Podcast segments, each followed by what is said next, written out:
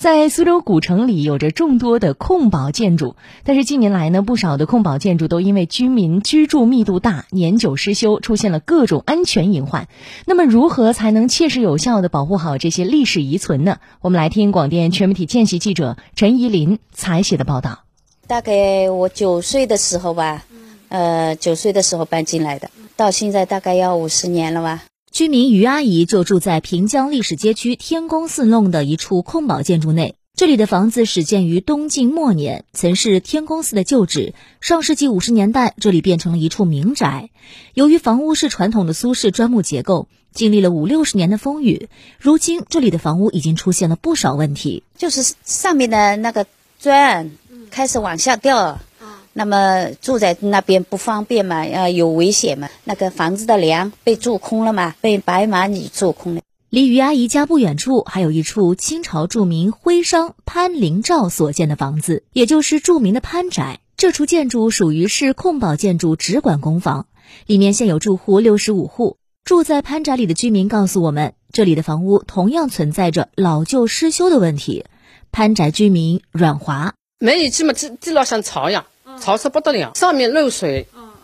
嗯，二面漏水，东面漏水，都房间里面都漏水。据统计，姑苏区现有文保单位和控保建筑四百三十九处，涉及住户超过三万户。市人大代表陈浩调研发现，大多数建筑呈砖木结构，由于年代久远，正面临自然风化、恶劣天气损坏等多重风险。同时，由于居住类直管公房占比大、面积小、人员密度大，这让原本就已经年代久远的建筑来说，更是超负荷运行。苏州市人大代表陈浩：实际上，在古城区的这些文保控保建筑里边，现在有有大部分还是住着居民的。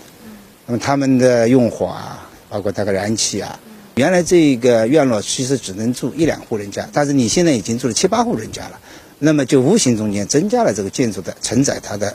负荷就达不到这个效果。事实上，关于古城区控文保建筑直管公房的修缮工作一直都没有松懈。从二零一八年起，相关部门就投入了三千万元用于房屋的修缮。要让这个对这些历史呃建筑啊，要有家喻户晓这样的保护意识，特别是居住在里边控保的文保建筑的这些居民，他要有这样的意识，就是我居住在里边，我首先要有个保护。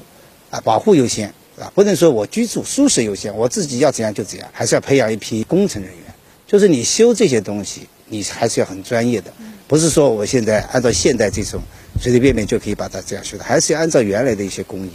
关于对建筑的保护性修缮，也将遵循原样原修的原则，选择有资质的单位进行方案设计，由文物部门审批通过后进行修缮。姑苏区住房和建设委员会公房管理处副处长任流。像刚才这个建筑上有一些雕像啊、雕刻，呃，由于长期呃呃历史到现在有所损坏的，我们在大修的时候都按照这个档案资料进行了呃恢复，也保持了这个控文堡建筑的呃原貌。市里面呢也有专业的队伍，三十余人的呃工作专家库，拥有设计勘察资质的设计单位呢，一共古建资质的有十九家，具有古建。